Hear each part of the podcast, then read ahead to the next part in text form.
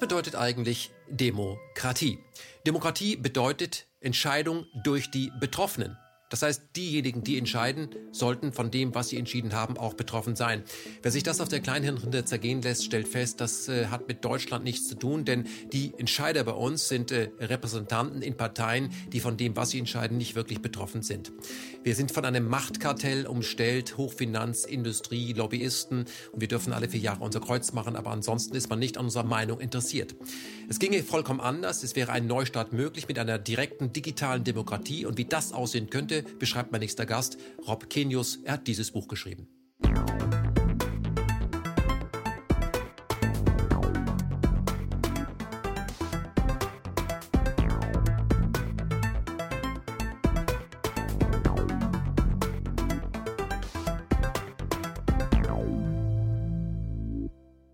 Rob Kenius, ich grüße Sie.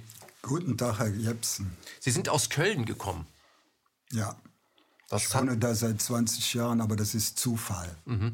Ich habe Ihr Buch mit großem Interesse gelesen. Es ist schon ein paar Tage her, äh, dass es erschienen ist, 2017. Aber in der aktuellen, ich nenne es mal Corona-Krise, ist es aktueller denn je. Das geht in diesem Buch ja um direkte Demokratie, äh, Neustart mit direkter digitaler Demokratie. Äh, die ist wirklich überfällig. Und im Klappentext heißt es unter anderem, kein Land hat direkte Demokratie nötiger als die BRD. Mhm. Ähm, warum? Ja, weil Deutschland so obrigkeitsgläubig ist. Ja, wir brauchen unbedingt eine Gegenkraft. Dieser, die Leute sind in Deutschland sehr untertan. Jetzt besonders ja, jetzt hat sich das nochmal wieder zugespitzt und äh, direkte Demokratie würde vielleicht helfen. Mhm. Dass wir im Moment keine haben, hat ja auch mit dem Grundgesetz zu tun. Da werden wir noch drauf kommen. Im Grundgesetz ähm, kommt es ja nicht vor, obwohl mhm. es in den Landesparlamenten, bevor es das Grundgesetz gab, ja als Vorschlag da war, mhm. wurde aber dann von den Alliierten, glaube ich, auch vom Tisch gewischt, weil man Angst hatte, dass äh, beide deutsche Staaten äh, durch direkte Demokratie dafür gesorgt hätten, dass sie gar nicht jetzt kalt würden, die Staaten. Also mhm. Wiedervereinigung. Ähm, Neustart mit direkter digitaler Demokratie, da werden wir gleich intensiv drauf eingehen, aber erst einmal, weil Sie zum ersten Mal bei uns sind, wir nennen es ja Erstkontakt, vielleicht ein paar Informationen zu Ihnen selber. Sie haben eine sehr interessante Biografie, ich reiße es mal eben an, Sie sind Physiker, mhm. dann waren Sie unter anderem Sachverständiger für AKWs, haben wir auch noch hier nicht gehabt, Sie haben beim WDR gearbeitet, dann waren Sie Clubbetreiber in Köln, 25 Jahre lang Musikbusiness und Sie sind Autor und auch jemand, der Musiker ist, haben eine CD auch mitgebracht. Warum haben Sie Physik studiert, wie unsere Angela Merkel? Das war, ich komme aus einer katholischen Fa Familie und meine Mutter wollte, dass ich Theologie studiere. Mhm. Und das war der Ausweg. Außerdem war ich der Beste in Physik in der Schule und deshalb ist das so gekommen. Ja, ich dachte, das ist interessant. Das Studium fand ich auch sehr interessant. Ja, das mhm. hat mich sehr interessiert. Mhm. Ähm, dann werden Sie Sachverständige für Atomkraftwerke. Das ist Zufall gewesen. Als ich beim WDR gefeuert worden bin, da war meine Frau im achten Monat schwanger und ich kriegte kein Geld mehr, ja, sondern nur zwei Wochen Urlaub bezahlt. Und da habe ich schnell einen Job als Physiker gesucht. Und weil ich nicht zu Rheinmetall wollte, mhm. habe ich diesen angenommen. Das war in Köln das Institut für Reaktorsicherheit. Mhm. Und da hatte man die Funktion, äh, irgendwie die Sicherheit von Atomkraftwerken zu begutachten. Aber das habe ich auch nur weniger als zwei Jahre gemacht. Mhm. Sie wollten auch keine, äh, dem, dem Reaktor pauschal auch keine Sicherheit äh, garantieren. Nein, ich bin eigentlich, äh, sagen wir mal so, ich bin Physiker und ich habe das nicht so gesehen wie die Atomkraftgegner. Die Sicherheitsrisiken sind nicht so groß, aber die Endlagerung ist ja nie geklärt worden und deshalb bin ich auch gegen AKW. Mhm. Nicht aus Sicherheitsgründen, denn die deutschen Atomkraftwerke sind schon sehr sicher gewesen. Aber äh, die Endlagerung ist ja nie geklärt worden. Mhm. Und das ist ein, was uns ewig belastet. Mhm. Können Sie mir, weil wir gerade darüber reden, erklären, wie macht man so etwas eigentlich? Man baut ein Flugzeug, bringt es in die Luft und weiß aber noch nicht, wo es landen soll. Ja, ja, das kann ich Ihnen auch nicht erklären. Ich habe das nicht erfunden. Ja. Mhm ich habe halt äh, Physik studiert und dann kriegt man so einen Job angeboten, weil ich ja sowieso damals schon in Köln war. Der, durch, für den WDR bin ich ja nach Köln gezogen und dann saß ich da fest, musste Miete bezahlen, Frau schwanger und, ja. und so weiter. Dann habe ich schnell den Job in Köln angenommen. Mhm. Was haben Sie beim WDR gemacht? Ist ja der, äh, unter den äh, AD-Anstalten die größte Anstalt? Ja, ich war in der Redaktion für Wissenschaft und äh, habe eine Fernsehsendung, äh, Serie betreut mit Jean Pütz. Der Mann mit dem. Ja, genau, ja. Okay. Hat das Spaß gemacht? Das war sehr schön, aber Pütz hat mich abserviert. Ja. Warum? Das war ein äh, Himmelfahrtskommando, das habe ich später erfahren. Das machte der immer. Mhm. Der holte sich Leute für eine Sendereihe, die besser Bescheid wussten als er. Und dann nachher wurden die absolviert. Ja, Eitelkeit spielt in der Branche auch eine Rolle. Dann das werden Sie Clubbetreiber ja. in Köln. Äh, Köln hatte eine ganz gute Musikszene gehabt oder hat sie immer noch. Ähm, was war daran so reizvoll, dass Sie gesagt haben, Sie machen eher Kultur und Kunst? Das liegt daran, dass ich aus einer Wirtsfamilie komme. Und als ich den akademischen Beruf geschmissen habe, konnte ich darauf zurückgreifen. Ja, wenn man in einer Gaststätte aufgewachsen ist, dann weiß man, wie das läuft ja, mhm. und kann das automatisch. Und darum habe ich mich entschieden, so einen Club zu betreiben. Ich war immer sehr äh, an Musik interessiert. Also. Ich bin ja ein 68er, aber die Rolling Stones waren für mich die Leithammel und nicht Rudi Dutschke. Okay. Ähm, Sie haben auch mal in Belgien gewohnt, sind quasi mhm. geflüchtet aus Deutschland und sind dann Richtig. wieder zurückgekommen. Was hat Ihnen nicht gefallen, dass Sie nach Belgien gegangen sind und dann wieder zurück? Ja, Belgien ist äh, erstens sehr schön im deutschsprachigen Gebiet, das ist ja Eifel. Und zweitens sind da die Mieten sehr niedrig gewesen früher. Und da sind wir dahin gezogen. Ich wollte mich neu orientieren und habe von da aus mit dem Vertrieb von Tonträgern angefangen. Mhm. Ähm, als was würden Sie sich heute bezeichnen? Was machen Sie hauptberuflich? sagen, ich bin, kann das gar nicht sagen. Systemkritiker. Sehr schön. Da sind Sie genau hier richtig. Gut. Ähm, Neustart mit direkter digitaler Demokratie 2017 rausgekommen. Sie sagen, äh, leider nicht besonders gut vermarktet. Vielleicht können wir da nachhelfen. Da kam die Bundestagswahl und dann ist das Buch ein bisschen untergegangen. Genau, ja. Da interessierte man sich ja nur für den Wahlkampf und das Thema direkte Demokratie war ja, dann war dieser Schulz-Effekt. Ja, das war ja damals das große Thema und die Medien wollten alle den Schulz fertig machen. Mhm. Und sowas hatte ja dann überhaupt keine Chance. Mhm. Karl Friedrich von Weizsäcker kommt in Ihrem Buch auch am Anfang vor mit einem Zitat, nämlich er sagt oder hat gesagt, Demokratie heißt Entscheidungen durch die Betroffenen. Mhm. Ich habe gedacht, naja, also dann können wir nicht in einer Demokratie leben, denn bei uns werden die Entscheidungen ja durch äh, Parteien und äh, Politiker gewählt, die von den Parteien selbst ausgesucht werden. Also diese repräsentative Demokratie. Außen bedeutet Demokratie auch Machtbegrenzung. Davon kann im Moment überhaupt keine Rede sein. Wenn ein Politiker oder eine Partei unsere Stimme bekommen hat, können die im Grunde genommen vier Jahre lang machen, was sie genau. wollen. Sie schreiben in Ihrem Buch sehr stark auch über das Modell Schweiz. Parallel dazu sagen Sie aber, das wäre nicht auf den Rest der Welt übertragbar. Lassen Sie uns äh, über die Schweiz sprechen, weil wenn wir über Demokratie sprechen, sagen viele wie in der Schweiz. Können Sie mal das Schweizer Modell beschreiben? Ja, das besteht darin, dass die sich vor allen Dingen entschieden haben, einen Bundesstaat zu gründen. Das war ja gleichzeitig ein Bundesstaat und direkte Demokratie. Und das ist ja auch die Lösung. Wenn man ein mehrsprachiges Gebiet hat, ist das die ideale Kombination mit direkter Demokratie, Sachentscheidungen. Man kann sich ja nicht für Personen entscheiden, wenn man unterschiedliche Sprachen hat. Ich kann ja keinen Franzosen ins Parlament wählen oder Italiener, wenn ich die Sprache nicht verstehe. Mhm. Und die Schweizer hatten ja dieses Problem auch. Und da haben die die Kombination mit direkter Demokratie und Bundesstaat in einer Abstimmung, äh, das ist glaube ich 170 Jahre her, haben die das vollzogen. Das war eine sehr gute Idee. Mhm. Aber das, was Sie ansprechen, wäre ja dann auch eine ideale Lösung für Europa. Da haben wir ja auch äh, 24 Amtssprachen, 27 Nationen und so weiter. Nicht alle haben den Euro. Da könnte man ja diesen, dieses Chaos, was dort herrscht, auf, jeden Fall. auf das wir noch kommen werden, könnte man dort entzerren und vielleicht sogar Werbung machen für die Idee Europa. Stehen mhm. Sie hinter der Idee Europa und was ist auf für Sie? Auf jeden Fall, ja. Ich bin ja Aachener mhm. und die Aachener sind ja der harte Kern. Also da an der, an der Westgrenze, das ist ja der harte Kern von Europa, die Holländer, Belgier und, und die Aachener, die da in der Gegend wohnen, da, da kommt das ja her, mhm. aus dieser Euregio. Mhm. Ja, mhm. das sind die, sind die stärksten Europa-Anhänger. Mhm. Da war das ja immer schon, wir konnten immer schon über die Grenzen und, und, und so weiter. Ja, ich finde das ideal. Aber das Sprachenproblem ist damit ja nicht gelöst. Ja. Mhm. Lassen Sie uns bei der Schweiz bleiben, ich glaube, das äh, versteht man dann einfacher. Ähm, die Schweiz hat ja eine Kombination aus parlamentarischer Demokratie und direkter Demokratie. Äh, wie, wie kann man denn als Bürger in der Schweiz ein Gesetz, was einem nicht gefällt, ähm, verhindern oder rückgängig machen? Ja, das geht, weil ich kenne mich jetzt nicht in den Details aus. Auf jeden Fall hat äh, mit einem geringen Quorum äh, das Volk das Recht, äh, das Thema aufzurollen und eine eine Abstimmung herbeizuführen. Mhm. Ja, ein Referendum. Entscheid nennen die das. Mhm. Ja. Ich glaube, 50.000 Stimmen sind notwendig. Genau, um das ist ja nicht viel bei 8 Millionen. Mhm. Und ja, richtig, nicht viel. Und äh, 18 Monate hat man dann Zeit.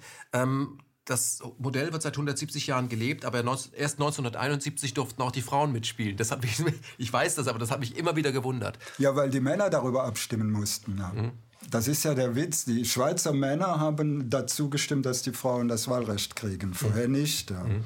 Wenn ich im Freundeskreis oder auch auf einer Party über, äh, bin, werde ich meistens auf meinen Beruf angesprochen. Ich darf da nie in aller Ruhe mal ein Bierchen trinken. Ich trinke auch kein Bier, aber äh, dann rede ich, mir wird immer über Demokratie geredet und ich bin auch ein großer Freund der direkten Demokratie. Ich würde sie gerne einführen, also Demokratie gerne einführen. Und da kommt oft ein Argument, was Sie in Ihrem Buch auch äh, ansprechen, aber gleich mit Argumenten unterfüttern, dass sie das nicht so sehen, nämlich, ja, die Menschen sind zu dumm. Mhm. Das können die Menschen nicht. Die, ich, mein Nachbar kann das nicht. Und wenn der jetzt auch mitbestimmen darf, wie soll man diesem Vorurteil gegenüber den anderen mhm. begegnen?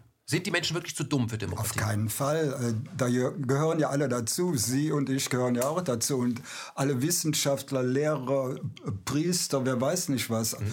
Zu den äh, Bürgern gehören alle. Und wenn man offen diskutieren würde, würden die Leute auch merken, der hat mehr Ahnung und äh, so weiter. Das kann man ausdiskutieren. Äh, das geschieht ja noch nicht mal im Parlament, aber das kann man überall machen. Mhm. Früher haben die Leute das ja auch gemacht. Mhm. In Frankreich zum Beispiel mhm. haben die Leute über Politik diskutiert. Ich glaube, ähm, ein Intellekt ist auch nicht unbedingt immer der beste Berater bei einem Thema. Ja, manchmal, vor allen Dingen nicht sprachliche Intelligenz. Mhm. Ja. Aber manchmal hat einfach jemand das Herz auf dem rechten Fleck oder ist emotional sehr gebildet und kann eine Entscheidung ähm, vielleicht sogar viel treffender und besser. Völlig richtig. Also dieses Argument ist eigentlich Unfug. Ja. Äh, wenn, dann sind die Leute ja auch zu dumm, eine Partei zu wählen. Was, was soll einer abschätzen, wenn ich SPD oder CDU wähle? Müsste ich ja durchschauen, was da alles für Konsequenzen hat. Das ist ja viel komplizierter, als wenn ich mich in einer Sachfrage entscheide. Mhm. Und äh, dann kommt noch diese Wahlwerbung hinzu, die die Leute hinters Licht führt. Ja, das ist so auch. Äh, dadurch kommen da gar nicht bessere Entscheidungen zustande. Mhm. Herr Kenius, wann waren Sie denn das letzte Mal wählen? Bei der letzten Europawahl mhm. oder Bundes, was war jetzt das letzte? Weiß ich jetzt auch mhm. nicht. Und äh, wie, wie, nach was, welchen Kriterien wählen Sie da aus? Ich gehöre zu den Leuten, die mal dies und mal jenes wählen. Mhm. Also Aber Sie beschäftigen sich intensiv damit? Natürlich, ja. Mhm. Ich kann Ihnen direkt sagen, ich habe bei der letzten Europawahl Yanis Varoufakis gewählt. Okay. Mhm. Gibt es äh, Einzelpersonen in der Politik, äh, auch Sie müssen gar nicht aus Europa, Deutschland, sondern können auch global sagen, das sind Menschen, die mich überzeugen, weil die für was stehen und es hat eine Glaubwürdigkeit. Grillo, ist das jemand, wo Sie sagen, ja, da weiß ich, wo ich dran bin? Ja, ich äh, kenne den nicht direkt, aber Grillo ist gut, ja. Also ich habe ein Buch gelesen, der wird ja immer so hingestellt als Idiot. Das stimmt überhaupt nicht, ja. Der ist hochintelligent und er nutzt seine Position als äh, Komiker und, und äh, wie sagt man, äh, Satiriker. Satiriker, ja. Ja, ja um, ein, um, um Leute breit zu erreichen. Ganz genau. Ja. Das haben Sie im Vorgespräch ja auch gesagt. Sie ähm, kennen ja das Programm auch hier und äh, haben auch das Interview mit, mit Mies gesehen, Ulrich Mies gesehen. Sie sagen, Sie sind jetzt nicht so äh, radikal, um Nein. Leute besser zu erreichen.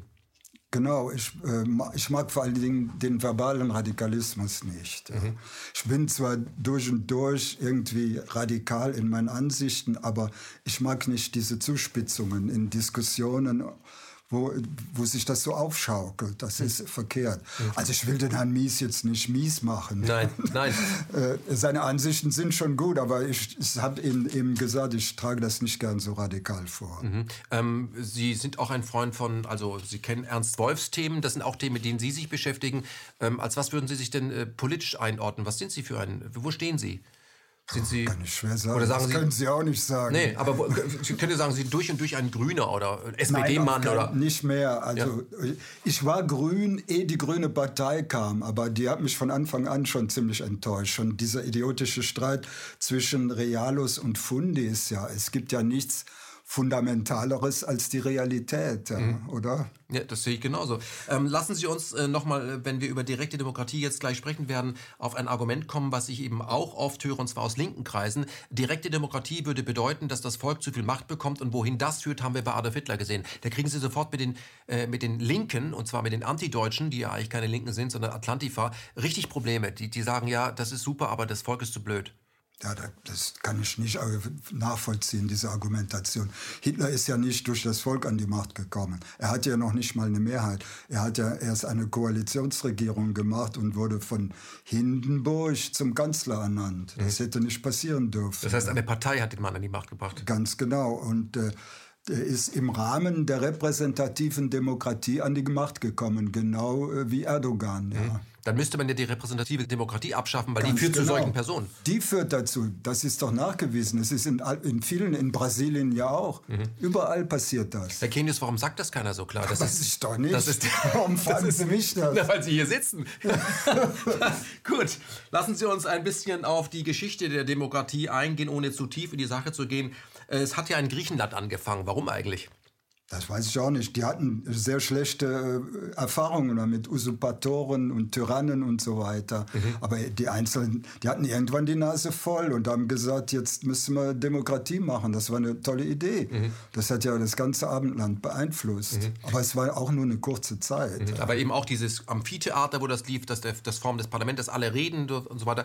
Auch die Sophisten, die aufkamen, wo man sich auch Leute mieten konnte, reden. Also diese ganzen Dinge haben dort angefangen. Dann hat es aber sehr lange gedauert, bis äh, der Funke in Frankreich aufploppte. Mhm. Ja, das war dann die Französische Revolution und dann kam diese repräsentative Demokratie in Frankreich und in USA. Mhm. Mit der Unabhängigkeitserklärung ja, auch noch. Und das ist natürlich ein ein Modell, was damals vielleicht gut war, aber äh, durch die technische Entwicklung ist es total überholt. Mhm. Für jemand, der neu auf diesem Planeten landet, es soll diese Menschen ergeben, können Sie einem Außerirdischen mal erklären, wie funktioniert denn das Parlament und die Parteien? Wie geht das, wenn man sich da beteiligen möchte an der Form der Macht? Wie läuft das? Das ist ganz einfach. Äh, man kriegt einen Zettel, da kann man Kreuze drauf machen für Personen oder Parteien. Und das schmeißt man in eine Kiste und das wird dann ausgezählt. Das sind Verfahren aus dem Altertum. Mhm. Aber auf der anderen Seite wirkt die ganze Medienmacht auf Seiten der äh, Repräsentanten der Regierung, der Medien und so weiter. Und das ist ein erdrückendes Verhältnis. Das äh, ist also äh, dadurch ähm, kann es eigentlich gar nicht mehr funktionieren. Das, was Sie beschreiben, äh, finde ich auch, dass das viel zu wenig thematisiert wird. Demokratie bedeutet ja auch mit, mit Repräsentanten, dass man viel stärker in den vier Jahren äh, kommuniziert untereinander. Aber es ist im Grunde eine Einbahnstraße. Natürlich, ja. Beschreiben Sie mal, warum ist es auch ein Ungleichgewicht? Das ist ganz einfach, man kann das einfach quantitativ sehen. Die Information ist ja messbar. Ein Bit ist die Einheit. Und ein Bit ist genau die Information, die besagt, äh, bei einer digitalen Zahl an dieser Stelle steht 0 oder 1. Das ist ein Bit an Information. Wenn ich jetzt eine Person wähle in einem Wahlkreis, habe ich im Prinzip immer nur zwei Möglichkeiten. Nur die ersten beiden haben eine Chance, ins Parlament zu kommen. Also gebe ich ein Bit an Information von mir, um zu entscheiden, welche ich will. In Bayern übrigens geht das gar nicht, weil da werden alle Kandidaten von der CSU ausgewählt. Mhm. Und dann habe ich für die Liste, kann ich mit drei Bit eine Liste auswählen. Wenn man mal annimmt, man hätte maximal acht Parteien, die in den Bundestag kommen können, dann kann ich aus aus 8 kann ich mit 3 Bit 1 auswählen. Also das sind das 3 Bit an Information. Ich habe 4 Bit an Information für 4 Jahre, 1 Bit pro Jahr. Mhm. Und äh, wie ist die Gegenseite aufgerüstet? Megabyte pro Sekunde. wie machen die das? Können Sie das beschreiben? Ja, ja, das ist ja klar. Das Fernsehen und auch der Rundfunk, die haben Megabyte pro Sekunde. Byte ist 8 Bit, mhm. aber pro Sekunde. Ein Jahr hat 31 Millionen Sekunden. Also was Sie sagen wollen, ist, die bedampfen mich den ganzen Tag mit ihrer Ansicht, mit ihrer Propaganda. Propaganda. Vier Jahre lang. Ich habe einmal eine Stimme abgegeben und dann geben die mir die ganze Zeit Informationen rund Ganz um die Uhr. Genau. Ich stolper ständig über deren Meinung. Die Richtig. bomben mich zu mit dem Wahnsinn. Ganz genau. Das heißt, ich, ich, ich gehe im Rauschen unter letztendlich. Genau. Ich, ich sage jetzt Folgendes. Äh, diese, diese Information von 4 Bit, die bewirkt ja nur am Wahlabend, sehe ich so ein Tortendiagramm und da sehe ich die neue Sitzverteilung im Bundestag. Mhm. Und dann ist die Demokratie zu Ende. Dann sind die 4 Bit verbraucht. Danach hat man nichts mehr. Und die anderen können einen zubuttern mit ihren Informationen. Mhm. Was Sie auch beschreiben, und es wird im Buch klar rausgearbeitet, ähm, dass wenn man seine Stimme abgegeben hat, dass dann, wie Sie es gerade auch sagen, man untereinander Koalitionen bildet. Da bin ich nur noch Zuschauer, das ist Zuschauerdemokratie. Genau. Und dann, dann mhm. verteilen die Posten, die sie auch zwischendurch mal wechseln können. Ich kann dem nur noch zuschauen. Ich mag das vielleicht gar nicht, aber ich kann ja in vier Jahren wieder ein Kreuz machen.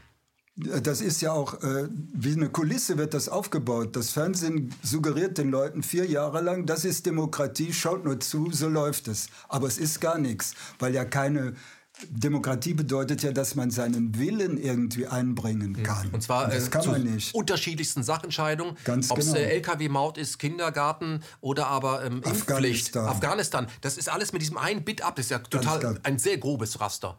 Natürlich. Im Grunde das, ist das Licht an oder aus? Das ist einfach, man muss einsehen, dieses Modell damals 1790 war das vielleicht eine gute äh, Entscheidung. Aber das ist total überholt bei der Mediensituation. Das ist ja alles neu. Damals gab es ja noch nicht mal Telefon, noch nicht mal Eisenbahn, gar nichts. Mhm. Heute gibt es Rundfunk, Fernsehen, und vielleicht ist die Rettung das Internet. Mhm. Herr Kenius, was Sie gerade beschreiben, äh, wird in Ihrem Buch auch äh, dahingehend in einem Wort zusammengefasst. Wir leben in einer äh, Postkutschendemokratie und haben inzwischen iPhones. Vielleicht nochmal die Situation, als man in Frankreich angefangen hat, sich mit, dem, mit der Demokratie auseinanderzusetzen und sie einzuführen. Äh, damals hat man ja Repräsentanten gewählt, die hat man dann nach Paris geschickt. Das hat alles sehr mhm. lange gedauert. Da ist man Natürlich. wochenlang irgendwo hingefahren. Feedback war schnell gar nicht möglich. Das heißt, man musste irgendwie jemanden mit, äh, mit, so, mit sehr viel Vertrauen ausstatten. Der konnte da letztendlich machen, was er wollte. Das wäre heute ja digital vollkommen anders möglich. Natürlich. Damals war übrigens die schnellste Kommunikationsmöglichkeit waren Brieftauben. Mhm. Und heute könnte man durch digitale Demokratie vor allen Dingen Entscheidungen schnell hintereinander folgen lassen. Es gibt ja auch falsche Entscheidungen, die könnte man korrigieren. Und äh, man kann äh, mit digitaler das Problem ist, man müsste ein Medium haben, um sich zu verständigen. Das gibt es nämlich noch nicht. Mhm. Man muss ja nicht nur äh, man muss ja Meinungsbildung haben und die funktioniert ja auch nicht. Im Fernsehen gibt es ja keine Meinungsbildung. Und das kann man mit dem Internet wohl machen. Ja. Da gibt es ja diese Foren und so. Aber das ist ja äh, einseitig entwickelt zum Gelderwerb durch Facebook. Mhm. Und das Lassen Sie uns genau dahin kommen, weil das hat, haben viele nicht verstanden. Demokratie, also Meinungsbildung, hat ja auch schon Hannah Arendt äh, gesagt, kann nur dann funktionieren, wenn derjenige, wenn man Zugriff auf alle Informationen, alle Quellen hat. Sonst wird man einseitig informiert und an, aufgrund von einseitigen Informationen seine Meinung zu bilden, ist die höchste Form der Manipulation, aber man glaubt auch noch mehr einen Plan. Ähm, die Möglichkeit besteht ja heute, dass wir auf allen Ebenen sehr viel schneller kommunizieren durch das Internet, durch ein unabhängiges Forum, was man moderieren könnte, wo man sagt, die Sachthemen, die anstehen, die werden in dem Moment, wo sie fällig werden, diskutiert. Also zum Beispiel, die Bundesregierung sagt, wir müssen Soldaten nach Afghanistan äh, schicken. Äh, ihr habt uns vor vier Jahren die Stimme gegeben, jetzt sind wir im Jahr dreieinhalb. Wir sagen jetzt einfach mal, machen wir. Man könnte sagen, nein, äh, solche wesentlichen Entscheidungen müssen dann vorgelegt werden, und zwar digital vorgelegt. Dann kann man abstimmen, sagen, so und so viel Prozent der Bevölkerung hat gesagt, wir möchten unsere Soldaten nicht in Afghanistan sehen. Was glauben Sie, wenn man eine solche Entscheidung dem Publikum vorlegen würde, würde das äh, Volk äh, sich so entscheiden, wie die Regierung oder Soldaten nach Afghanistan schicken? Das ist doch klar, das ist ja nachgewiesen. Dass nie, es hat nie eine Mehrheit dafür gegeben. Ist ja auch Unsinn. Was sollen deutsche Soldaten in Afghanistan? Das ist ja, ist ja wie Tobruk oder sowas. Ja, das ist absurd. Ja.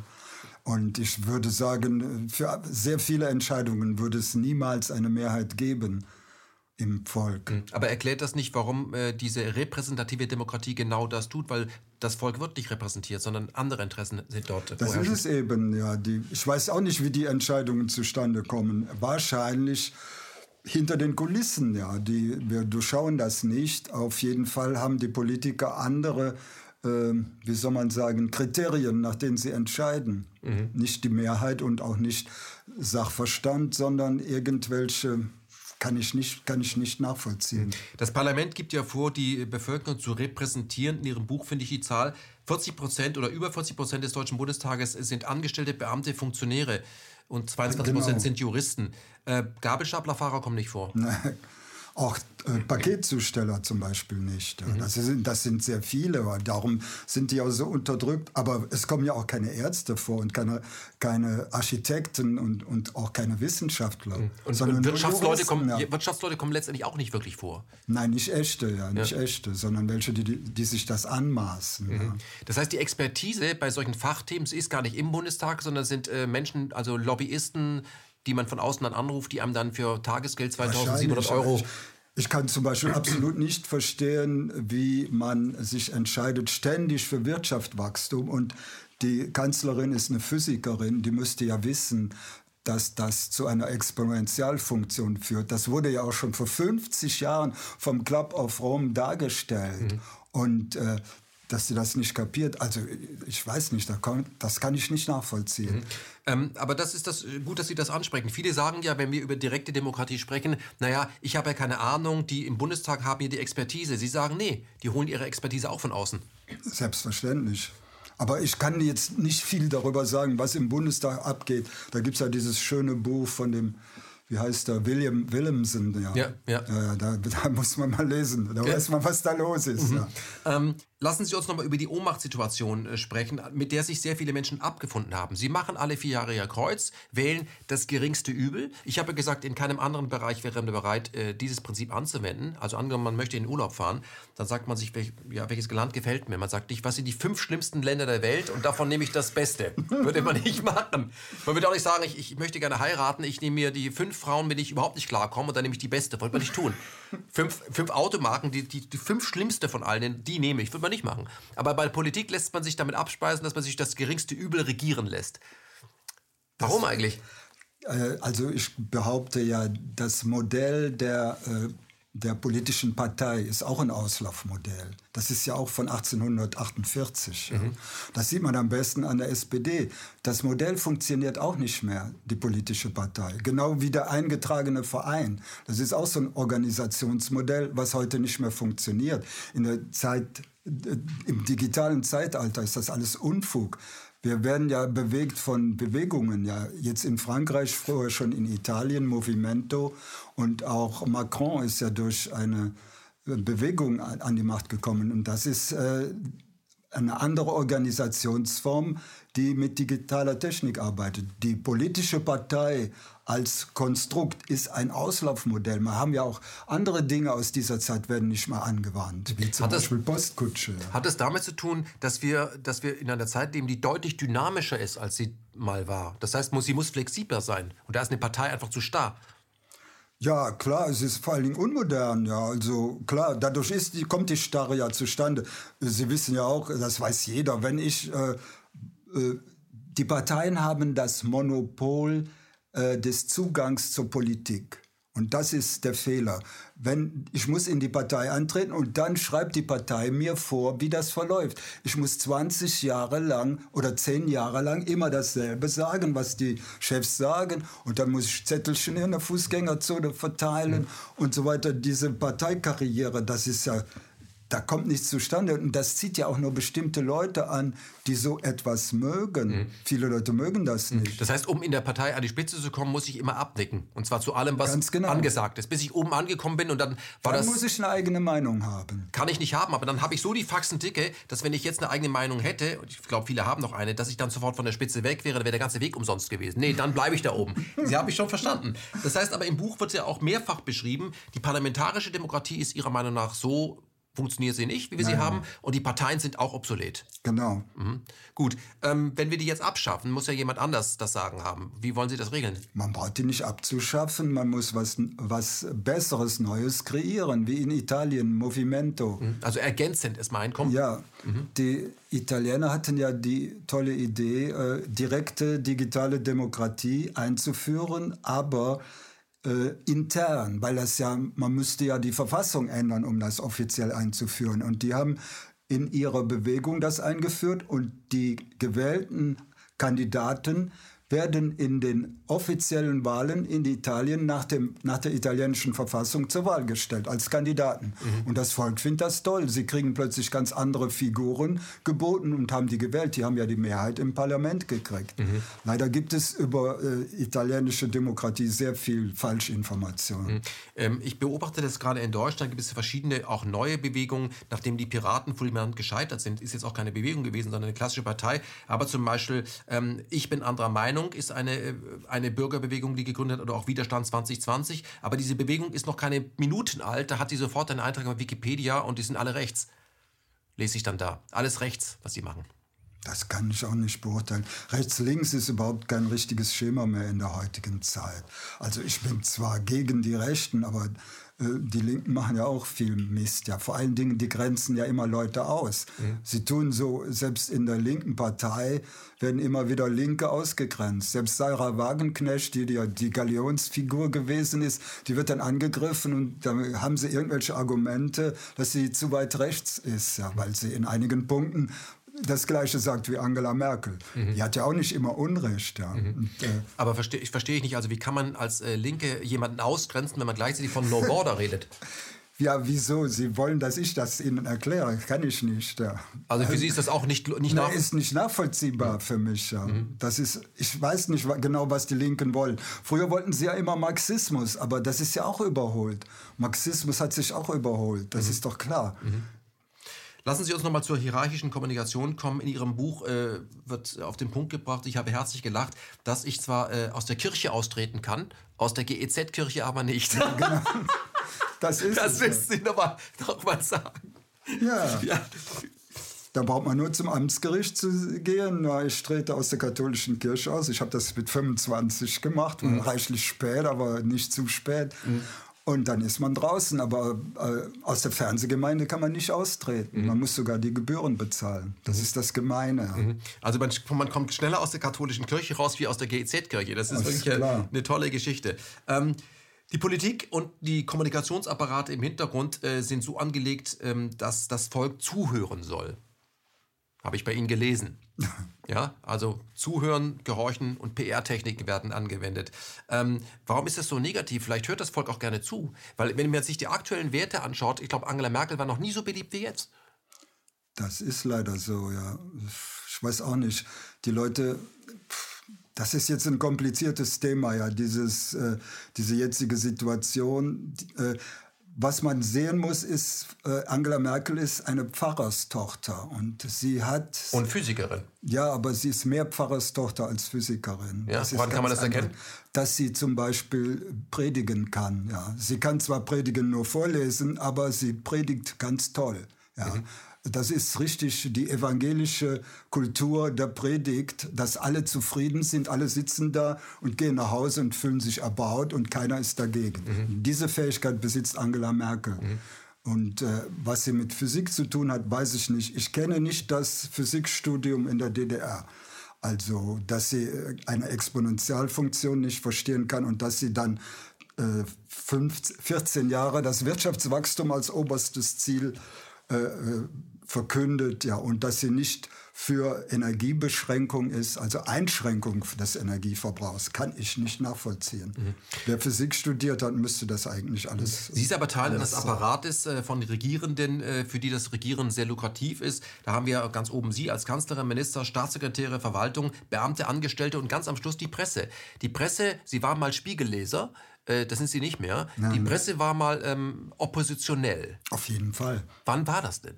1969, als Willy Brandt drangekommen ist. Mhm. Der wäre ohne den Spiegel und ohne den Westdeutschen Rundfunk und Norddeutschen Rundfunk nicht an die Macht gekommen. Mhm. Die haben damals plädiert für den Wechsel. Und das war ja auch sehr wichtig. Nach 20 Jahren CDU-Herrschaft war dieser erste Wechsel, das, ich habe das ja miterlebt, man war richtig glücklich, dass es stattgefunden hat, weil das, da fühlte man echt, wir sind in einer Demokratie, wir sind in der Lage, dass die Regierung wechselt durch unseren Willen. Ja, und mhm. die, die, Journalisten, vor allen Dingen auch Spiegel, haben sehr mit daran gewirkt. Und Künstler, Günter Grass zum Beispiel. Mhm. Das heißt, man hat die Spiegel, den, man hat den Spiegel, aber auch die auch andere Teile der Presse, nicht nur den Spiegel, als etwas begriffen und sagen, die sind auf unserer Seite, das ist unser Sprachrohr. Die, die, die sagen das, was wir, die Mehrheit der, der Bevölkerung glaubt oder möchte.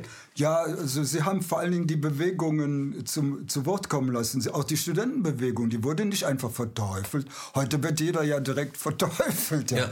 Aber damals, äh, dieses Foto da hinter den Talaren, ja. der Muff von tausend Jahren, das stand im Spiegel. Ja. Und da, das, die Artikel waren so geschrieben, dass man positiv oder negativ reagieren konnte. Mhm. Und heute ist das alles äh, eindeutig. Ich würde sagen, 80 Prozent von äh, Presse und, und Funk und Fernsehen sind regierungskonform. Mhm. Wie würde der Spiegel heute mit Rudi Dutschke umgehen? Weiß ich nicht. Heute der, die würden den als Terroristen hinstellen wahrscheinlich, ja. Putin-Versteher, rechter, rechter. Ich weiß es nicht. Also selbst Rudi Dutschke wurde fair behandelt damals. Mhm. Der ist ja dann auch, ist leider dann ermordet worden. Das war aber Springerpresse. Das war ja, nur die Springerpresse hat gehetzt, aber der Spiegel nicht und auch nicht der Rundfunk. Man muss das ganz klar sagen. Mhm. Der größte Sender ist der WDR. Der WDR war damals nicht so ausgerichtet, mhm. sondern der war objektiv und da waren viele SPD-Leute, ja, die äh, waren in diesen Gremien und in den Redaktionen und so weiter und die ließen sich das auch anmerken. Die wollten den Wechsel und er ist gekommen. Hm. Können Sie mir erklären, wie kam es dazu, dass wir es heute mit so einem, ich nenne es jetzt mal bösartig, Einheitsbrei zu tun haben? Kann ich Ihnen nicht erklären. Dass die Tut Presse, praktisch auch linke Gazetten von Taz bis die Meinung der Regierung unterstützen, vertreten und jeden, der Kann sagt, Entschuldigung, ich habe Fragen, angreifen. Kann ich Ihnen nicht erklären. Das ist, geht mir völlig am Hut vorbei. Ja. Aber wie, kommen, wie, wie lesen Sie denn oder was gucken Sie sich denn noch an? Wenig, wenig, ja. Also Fernsehen eigentlich fast überhaupt nicht, nur Satiresendungen. Ja. Äh, und dann äh, natürlich KenFM. Mhm. Und was auch ganz gut ist, ist Russia Today. Die mhm. sind sehr objektiv. Ja. Mhm. Das heißt, Sie gucken sich all diese Medien an, wo, wo Sie jetzt eigentlich schon gleich einen Eintrag bekommen, was Sie sich angucken. Ganz genau, jetzt bin ich schon verpönt. Mhm. ähm, wenn, wenn Sie äh, im, im Freundeskreis über Themen reden, geraten Sie aneinander mit Bekannten und Freunden? Nicht viel, also erstaunlich wenig. Ich bin ja nicht so verbal radikal, sondern ich vertrete grundsätzliche Positionen und akzeptiere auch.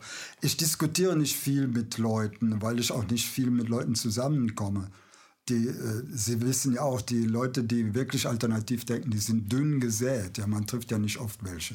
Ich kann ja nicht mit dem CDU-Wähler nebenan anfangen, über Politik zu diskutieren. Mhm. Da aber, nichts mehr raus. Aber meiden Sie solche Begegnungen oder sind Nein, Sie, ich meide die nicht. Oder sind Sie müde, immer dasselbe zu erzählen?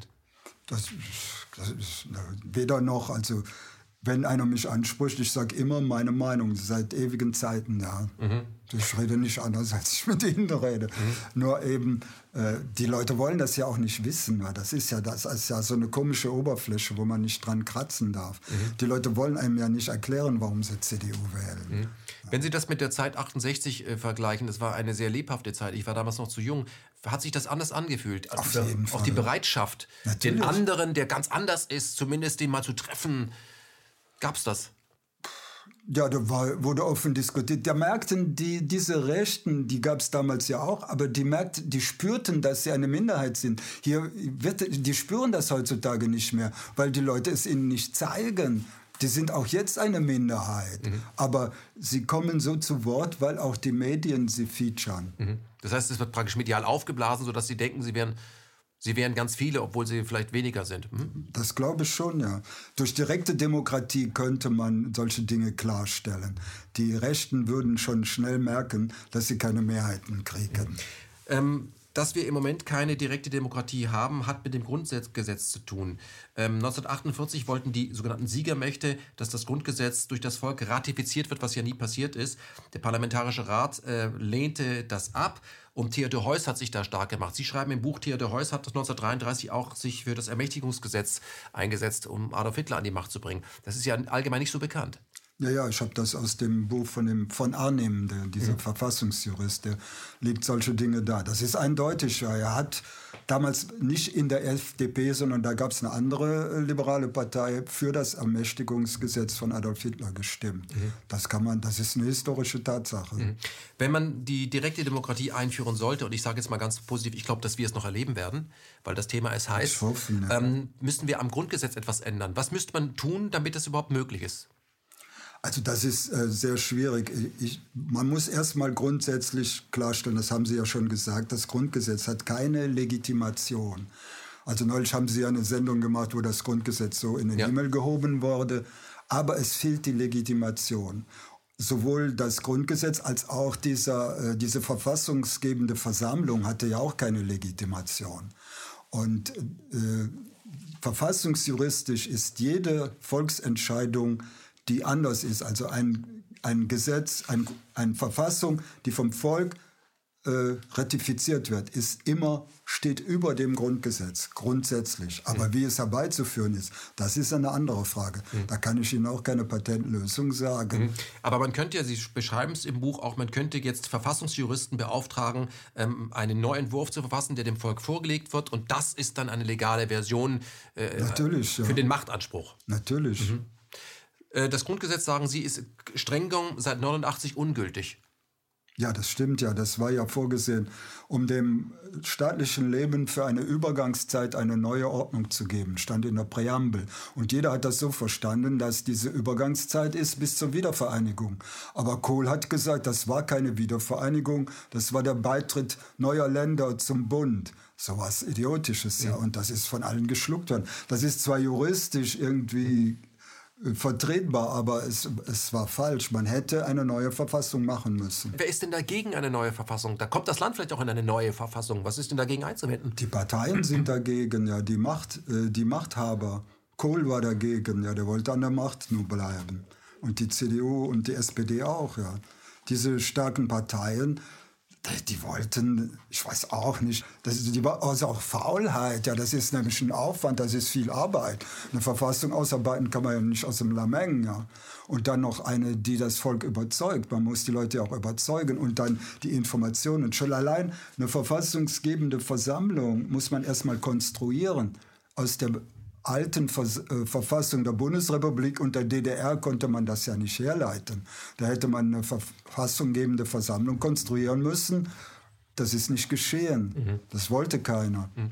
Ähm, fanden Sie eigentlich die, den Text der DDR-Hymne besser als das, was wir heute haben? Auf jeden Fall, ja. Also auferstanden und aus Ruin. Das Deutsche, das ist ja eine peinliche Sache. Ja. Mhm. Die ersten beiden Strophen darf man nicht singen. Ja. ja. ich will es gar nicht zitieren. Ja. An einem sind Gebietsansprüche gegen Italien, gegen Polen und gegen Dänemark. Ja. Mhm. Von der Edge bis an den Belt. Ja. ja. Die Edge ist in Italien und der Belt ist nördlich von Dänemark. Mhm. Lassen Sie uns äh, zum äh, roten Faden in Ihrem Buch kommen. Was wir gerade gemacht haben, ist Abhandlung im vorderen Teil. Sie sprechen über das äh, DDD. Äh, und zwar ein Land, wo DDD, also die direkte Demokratie, digital angewendet wird, äh, in einem Land, was sich Neuropa nennt. Beschreiben Sie Neuropa. Warum haben Sie den Fantasienamen gewählt, Neuropa? Das ist vor allen Dingen, weil ich auch die Chancen in Deutschland als gering einschätze zurzeit. Und deshalb habe ich mal entworfen, wie es sein könnte, ja, aber wo das ist, ich sehe heute das ein bisschen anders als damals. Ich glaube, die größte Chance für direkte Demokratie ist Europa. Ja, also, also vorher als in Deutschland. Ja, vor allen Dingen, weil es in Deutschland läuft es ja noch so halbwegs, aber in Europa läuft ja überhaupt nichts mehr. Und Europa ist total stecken geblieben und es geht auch nicht weiter, weil man kann überhaupt im Ministerrat eine Einigung äh, mit 27 Teilnehmern ist unmöglich. Das ist einfach äh, Wahrscheinlichkeitsrechnung. Ja. Mhm. Wenn, ich, wenn ich will, dass 27 Leute sich einstimmig entscheiden, entscheiden ja, dann ist die Chance 1 zu 128 Millionen. Mhm. Ich kann Ihnen das vorrechnen. lassen, Sie uns, lassen Sie uns über Europa sprechen, über die Brüssel-Demokratie. Ähm, Sie zitieren auch Noam Chomsky gesagt hat, das war ein schwerer Schlag für die Demokratie, was wir, der, in, mit, was wir mit der Brüssel-Demokratie ja. angerichtet haben. Wir haben 27 Staaten, wir haben 24 Amtssprachen. In 19 kann man mit dem Euro bezahlen. Es gibt vier Gremien, EU-Kommission, EU-Parlament mit 751 Abgeordneten, Europäischer Rat und der Rat der Europäischen Union. Mhm. Alle mit Sonderkompetenzen. Ähm, ein Kompetenzdschungel. Wer versteht denn das? Keiner. Das verstehen nur die Bürokraten und die Lobbyisten. Auch die Politiker nicht. Die wechseln ja dauernd. Das ist ja das Verrückte im Ministerrat. Die, die, da treten ja nie die gleiche, das gleiche Gremium zusammen. Bei jedem Treffen sind andere, weil ja in irgendeinem Land der Minister gewechselt hat. Da sind Wahlen gewesen und so. Die haben überhaupt keine Konsistenz, diese Gremien. Mhm.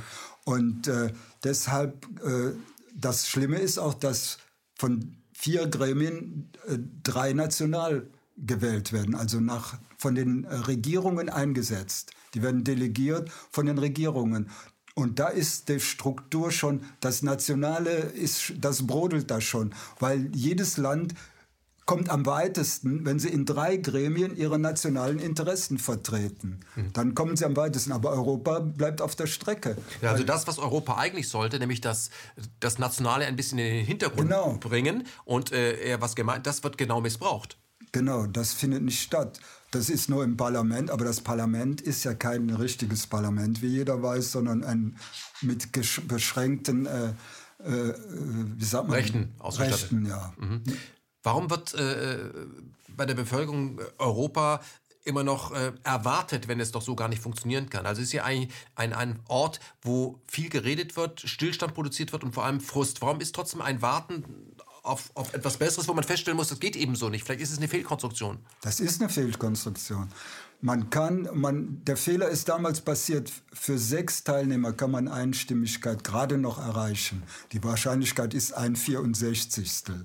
Aber bei jedem Teilnehmer halbiert sich diese Wahrscheinlichkeit wieder. Das sind Gesetze, die, die, die sind seit 200 Jahren bekannt. Ja. Darum gibt es ja zum Beispiel in der, in der Demokratie gibt's nie die Forderung nach Einstimmigkeit weil das ist undemokratisch. Man kann sich demokratisch nicht einstimmig äh, einigen, das geht nicht. Und dann haben, hat man gesagt, wir machen das so weiter, wir nehmen aber neue Mitglieder auf und dann werden es immer mehr und die Wahrscheinlichkeit, dass man sich einigt, wird immer kleiner, bis sie gleich, quasi gleich null ist. Und äh, der Fehler lag daran, zu sagen, wir behalten diese Struktur bei und nehmen beliebig viele neue Mitglieder auf. Das geht nicht. Das war einfach ein Fehler. Äh, und jetzt stecken die da drin. Das Schlimme ist ja, die kommen ja nicht da raus, weil für eine Änderung dieser Statuten ist ja auch Einstimmigkeit erforderlich. Mhm. Und das kann nicht zustande kommen. Mhm. Mit einer direkten Demokratie könnte man äh, zumindest die Grundidee im Modell retten, weil die Grundidee war ja, dass sich die Nationen auf dem europäischen Kontinent nie wieder an die Kehle gehen sollen. Das genau. ist ja eine gute Idee. Ja, klar. Ja, und da kann man sich ja schon einig sein. Wir beschießen uns nicht mehr, wir reden miteinander. Wir quatschen uns vielleicht tot, aber wir schießen nicht aufeinander. Das ja, das ist das Einzige, was noch bleibt. Aber der Nationalismus blüht weiter auf und das liegt auch an der Konstruktion. Mhm. Lassen Sie uns über die direkte digitale Demokratie in Anwendung auf Europa sprechen. Wie würde man das neu ordnen können, wenn es, wenn es darum geht, sich in Sachfragen zu einigen? Wie sieht das praktisch aus? Die, die erste Frage wäre folgende.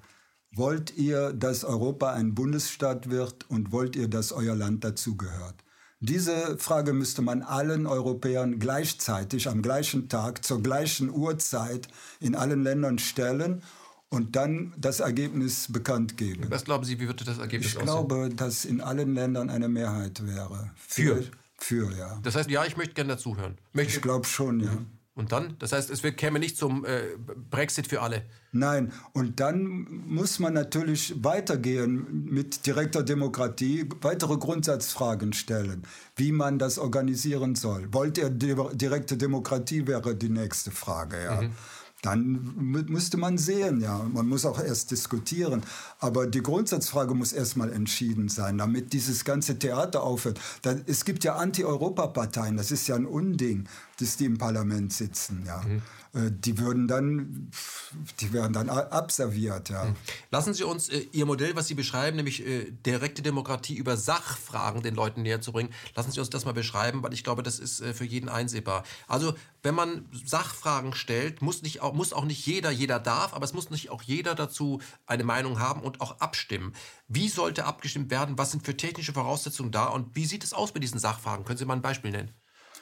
Ja, ich meine vor allen Dingen, dass man äh, wie äh, nicht unbedingt äh, so hohe Wahlbeteiligung fordern soll, sondern für äh, bestimmte Fragen. Es gibt zum Beispiel Fragen, die interessieren nur Eltern mit Kindern, ja. Und wenn dann alte Omas darüber nicht abstimmen, dann ist das kein Beinbruch. Ja? Mhm. Und äh, die Mehrheit der Bevölkerung ist ja aus dem Alter raus, wo sie Kinder haben. Dann können halt die abstimmen, die sich dafür interessieren. Lehrer und, und äh, Eltern von Kindern.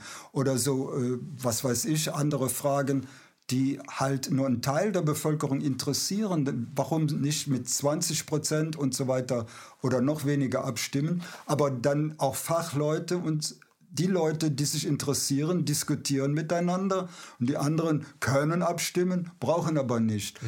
Das, diese hohe Wahlbeteiligung ist ja nur immer im Interesse der Parteien. Die wollen eine Legitimation wenn die nur 30 Prozent Wahlbeteiligung haben, wie es beispielsweise bei der Europawahl in manchen Ländern ist, das sieht natürlich schlecht aus. Mhm. Aber bei Sachfragen ist das egal. Was noch sehr wichtig ist, äh, Sachfragen kann man in alle Sprachen leicht übersetzen, ja, mhm. wie die Gebrauchsanweisung für einen Akkuschrauber. Ja. Mhm. ja, also es ist im Grunde ganz simpel und damit für alle verständlich, aber das bedeutet auch, wenn die Menschen mal Lust haben und das verstehen, dann wollen auch immer mehr Menschen mitreden oder aber es wäre wesentlich schwieriger zu sagen, das geht dich nichts an. Das haben wir schon mal für dich vorentschieden. Ja, das, das tut ja dann keiner mehr.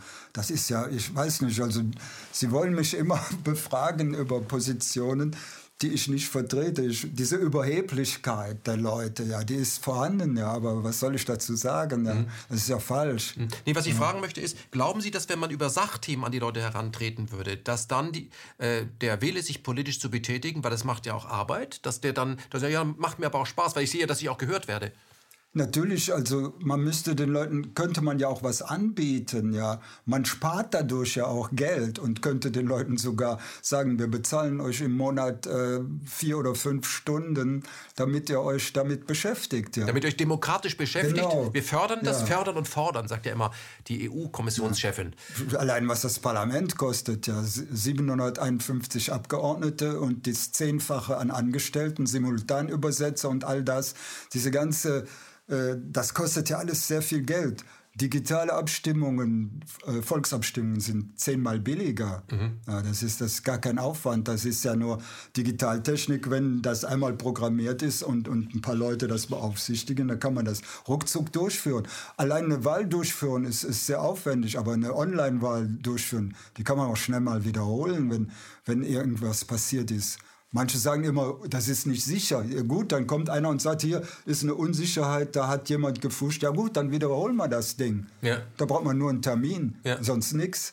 Und wenn man da sagt, dass es unsicher ist, ich weiß nicht, aber so laufen doch alle Bankgeschäfte ab. Ganz genau. also da werden Milliarden von A nach B transferiert. Richtig. Da spielt die Unsicherheit keine Rolle. Genau. Mhm. mhm. Das ist ähm, alles vorgeschobene Argumente. Herr Genius, es gibt ja, äh, haben wir auch schon besprochen, äh, dass äh, die Democracy App von äh, Marius Krüger und da werden ja alle Entscheidungen im Bundestag, ähm, kann man da über die Democracy App ab einsehen. Auch die PDFs sind hinterlegt und so weiter. Vor allem kann man selber mit abstimmen, bevor die Abstimmung begonnen hat. Und wenn abgestimmt wurde, bekommt man eine äh, Kurznachricht und dann kann man sehen, wie, der, wie, die Regierung abgestimmt hat.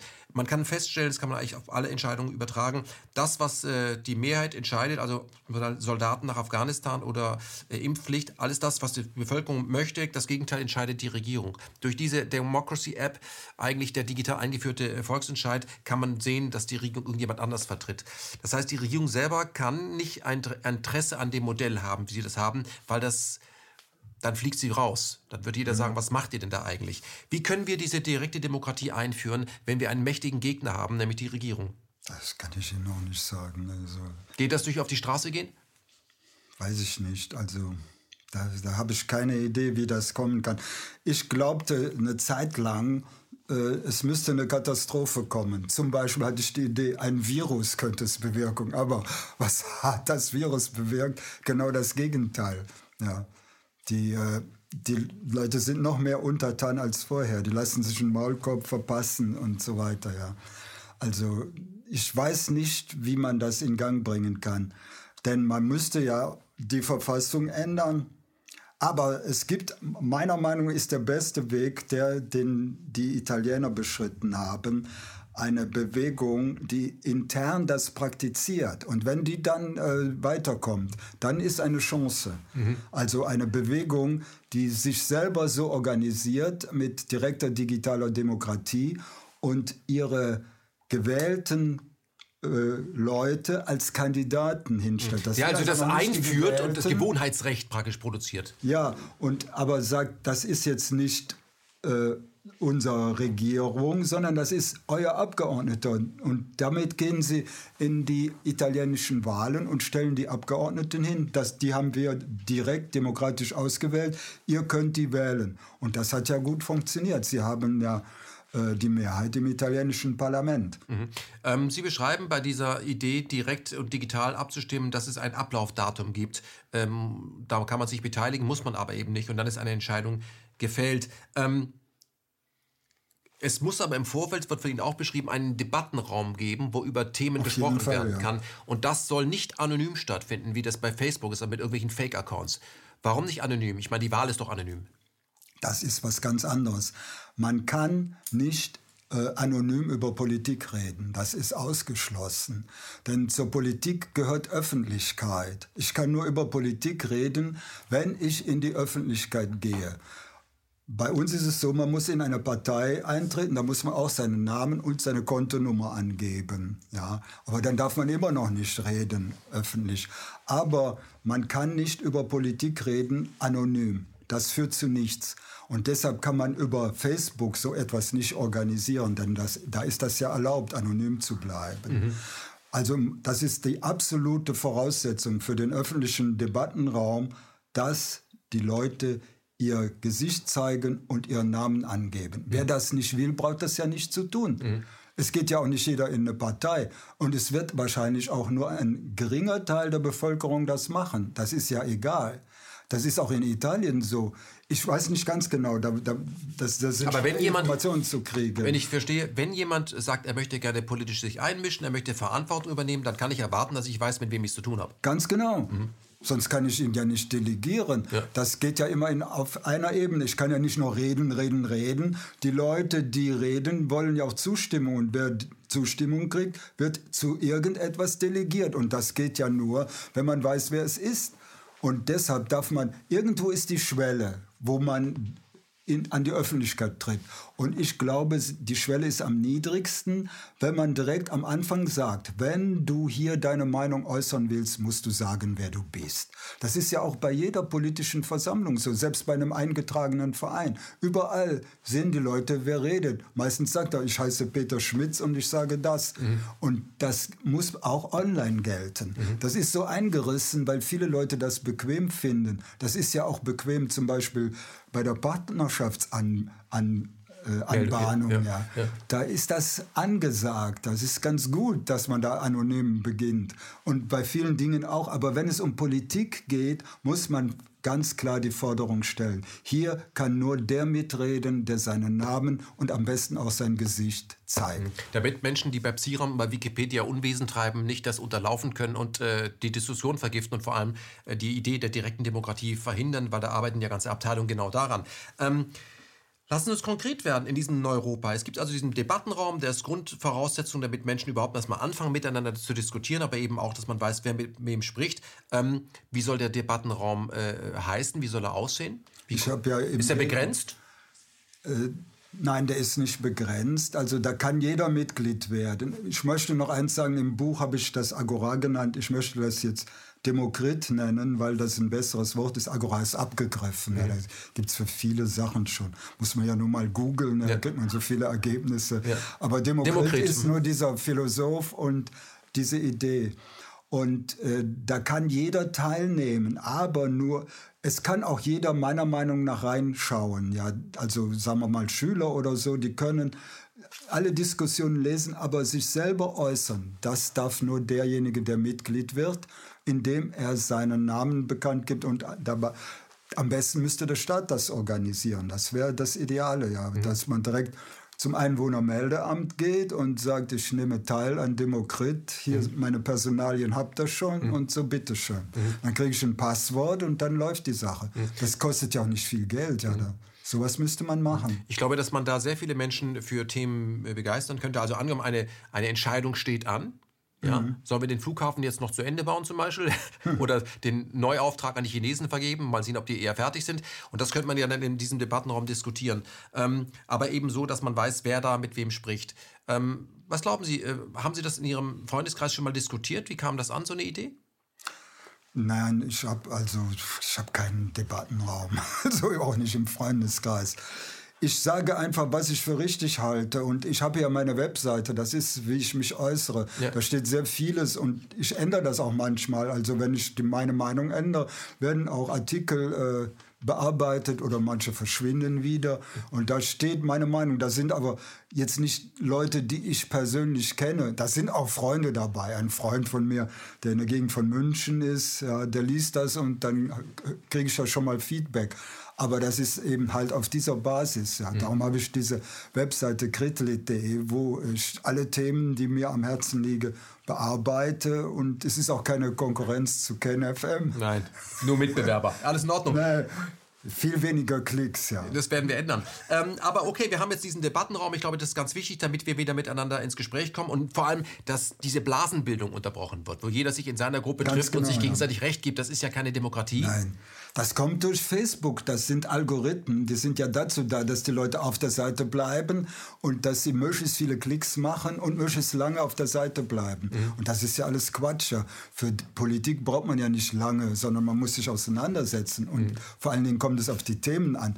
Bei äh, Facebook kommt es überhaupt nicht auf die Themen an, sondern nur auf das Ergebnis. Möglichst viele Klicks und dann äh, der Aktienkurs muss steigen, ja, und so weiter. Das hat der Mark Zuckerberg erfunden. Ja. Was Sie auch ähm, subtil mitvermitteln, da gebe ich Ihnen absolut recht, ist, dass man heute, wenn Menschen in einer Demokratie unterschiedlicher Meinung sind, und das ist der Witz von Demokratie, dass ja. Menschen, die Menschen sind immer unterschiedlicher Meinung, man ist sogar oft mit sich selbst unterschiedlicher Meinung, weil was man gestern gut fandet, findet man morgen nicht mehr gut. Aber dass wenn mehrere dann unterschiedlicher Meinung zu einem Thema sind, dass man dann sagt, das Land ist tief gespalten. Das sagt man dann immer. Verstehe ich nicht. Verstehe das sind ja gerade immer die, die heißen Themen, wo sich die Leute spalten. Ja. Okay, wir haben diesen Debattenraum, aber Sie sagen auch, in Ihrer äh, direkten digitalen Demokratie wird es eine Bürokratie geben müssen. Es braucht auch Delegierte. Auf jeden Fall, ja. Wie viele denn? Das kann ich Ihnen nicht sagen. Äh, ich finde, man sollte das äh, als Thema schon von vornherein immer mitdiskutieren, ja, wie das organisiert werden muss. Erstmal braucht man Moderatoren, das ist ja ganz klar. Mhm. Und die kann man erstmal einfach wählen oder voll auslosen, aber irgendwann müssen die schon ein bisschen professionell sein und die wollen dann auch ein bisschen Geld. Mhm. Aber wenn man das mal vergleicht mit dem öffentlichen Rundfunk, ich würde sagen, ein Tausendstel der Summe, die der öffentliche Rundfunk versch verschlingt, mhm.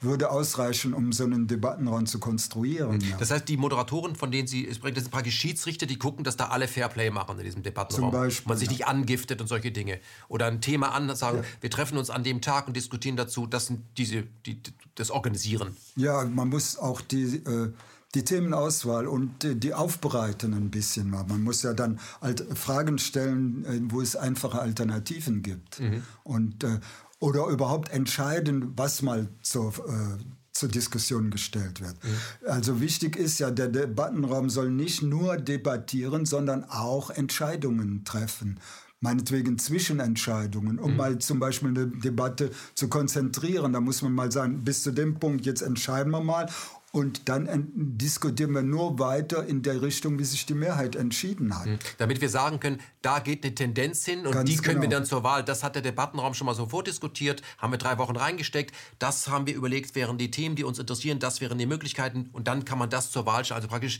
eine Vorarbeit. Natürlich und mit Zwischenabstimmungen eingrenzen. Man muss sich überlegen, wie muss das strukturiert werden. Da habe ich auch keine Patentlösung, mhm. ja.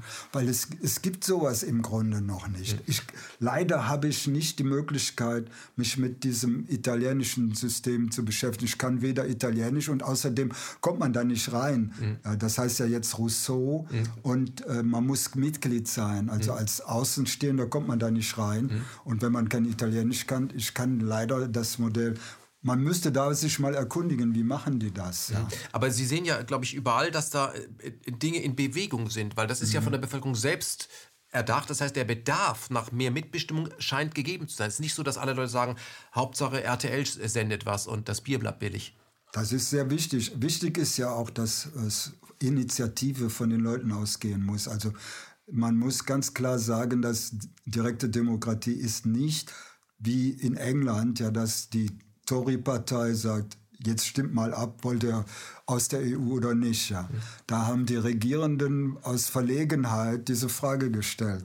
Während äh, man muss das so organisieren, dass von unten aus dem Volk heraus die Thematik. Mhm. Äh, also die Themen werden von, von, der Bevölkerung erarbeitet, die Themen und sagt, das brennt uns unter ja. den Nägeln. Sonst ist ja schon wieder eine Vorauswahl, welche Themen überhaupt Ganz zur Abstimmung genau. geraten. Das ist schon wieder Form der Manipulation. Da kann man durch halt man sollte auch Bewertungen einführen. Ja, da bin ich auch dafür, dass man äh, wenn einer ein Statement schreibt, dass man dann äh, bewerten kann. Das finde ich gut oder schlecht. Mhm. Aber nur die, äh, die Teilnehmer können bewerten. Mhm. Nicht jeder, mhm. sondern nur die, die auch teilnehmen. Wird es in Deutschland, wenn die direkte Demokratie eingeführt ist, noch Wahlkreise geben? Kann ich Ihnen nicht sagen, ja man muss schon eine lokale Organisation mhm. auch haben. Das mhm. geht ja nicht anders. Das heißt, Sie wollen gar nicht alles verändern, Sie wollen es nur Nein, andere, etwas anders strukturieren? Wenig verändern, mhm. um, die, um eine neue Struktur in, in, in bestehende Strukturen zu integrieren. Das mhm. ist meine Vorstellung mhm. davon. Wie würde denn dann eine äh, Regierung, weil Sie sagen, in Europa könnte man das als erstes einführen, weil wir da die Vielsprachigkeit äh, nicht mehr als äh, Hemmschuh betrachten. Wie würde eine solche Regierung denn aussehen? Kann da jemand vier Jahre machen, was er will? Natürlich nicht. Also das Europakonstrukt ist total äh, daneben. Also das geht nicht. Das ist einfach, das kann nicht so weitergehen. Ja. Das ist also durch die Einstimmigkeit ist es leider total festgefahren, weil die von der Leyen tritt dahin, ich will dies und ich will das. Und die Leute vergessen, dass, dass das denn alles nicht zustande kommt. Weder was Macron sagt, noch was Merkel sagt, noch was von der Leyen sagt, wird verwirklicht, weil es nicht geht weil die Polen dagegen sind und meinetwegen auch mal die Esten sind dagegen oder selbst wenn nur Zypern dagegen ist, kann es nicht funktionieren. Mhm. Oder Luxemburg ist sehr mhm. wichtig. Ja. Äh, etwas, was auch etwas merkwürdig ist, äh, weil es falsch gedacht ist, dass jedes Land ja eine Stimme hat, egal wie viele Einwohner da sind. Das heißt, äh, die Zahlen stimmen ja auch nicht, weil Sie gerade von Zypern sprechen. Mhm. Also wenn einer dann für Zypern stimmt, äh, wie viele Wähler stehen hinter ihm? Ich glaube 64.000, in Deutschland sind es 810.000. Also genau. man sagt, hä, das ist ja da nicht fair. Also das ist ja auch, äh, alle die Bürger müssen mal erfahren, die Bürger aller großen Länder sind benachteiligt. Deutschland, Frankreich, Italien, Polen, Spanien.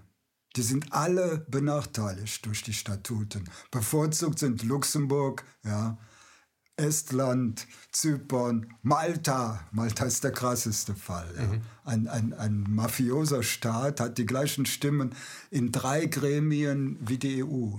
Und die Kommission, ich nenne das institutionalisierte Inkompetenz. Ja. Die Kommission, äh, da ist ja aus jedem Land einer ausgewählt, aber der vertritt nicht sein Land, sondern ein Ressort. Was ist das denn? Ja. Wie soll der eine Kompetenz haben? Einer aus Malta ist dann kompetent für irgendwas. Und wenn ein neues Land hinzukommt, muss ein neues Ressort geschaffen werden. Ja, das ist doch absurd. Ja.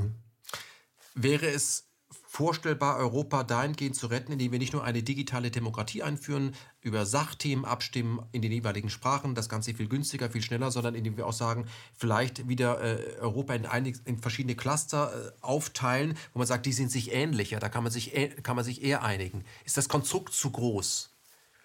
Der deutschsprachige Raum wäre so ein Cluster zum Beispiel. Das muss man, wenn man, man muss ja in Europa auch diskutieren, ja. Und das ist dann ein anderes Thema. Der Debattenraum in Europa müsste nach Sprachen geordnet sein. Das heißt, Deutschland, Österreich äh, und, und Ostbelgien, äh, die diskutieren im gleichen Raum, die diskutieren auf Deutsch. Ich würde sogar sagen, jeder europäische Bürger hat das Recht, in der Sprache zu diskutieren, wie er will. Ja, er kann das selber entscheiden.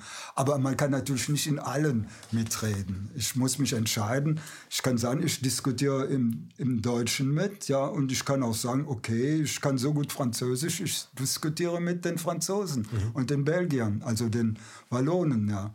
Oder äh, die Niederländer, das sind ja auch es gibt ja nur wenige Sprachen, die in verschiedenen Ländern äh, gesprochen werden. Aber man kann den Debattenraum in Europa nur äh, nach Sprachen ordnen, aber nicht nach Ländern. Das braucht nicht. Herr Kenius, wenn wir so weitermachen, äh, wo, wo, endet das Experiment Europa? Fliegt es uns um die Ohren, weil der Euro ja auch eine Fehlkonstruktion ist? Ich glaube schon, das kann nicht mehr lange gut gehen. Das mhm. kann nicht mehr lange gut gehen. Das heißt, wäre es von Vorteil, sich zu überlegen, ob wir jetzt nicht schon ein Rettungsboot konstruieren, bevor der Kahn total absäuft? Natürlich, es wäre schon mal gut, die erste Frage, die ich eben genannt habe, schon mal zu stellen, damit man mal sehen, sind die Leute überhaupt dafür? Und dann äh, haben die Leute auch ein anderes Gefühl.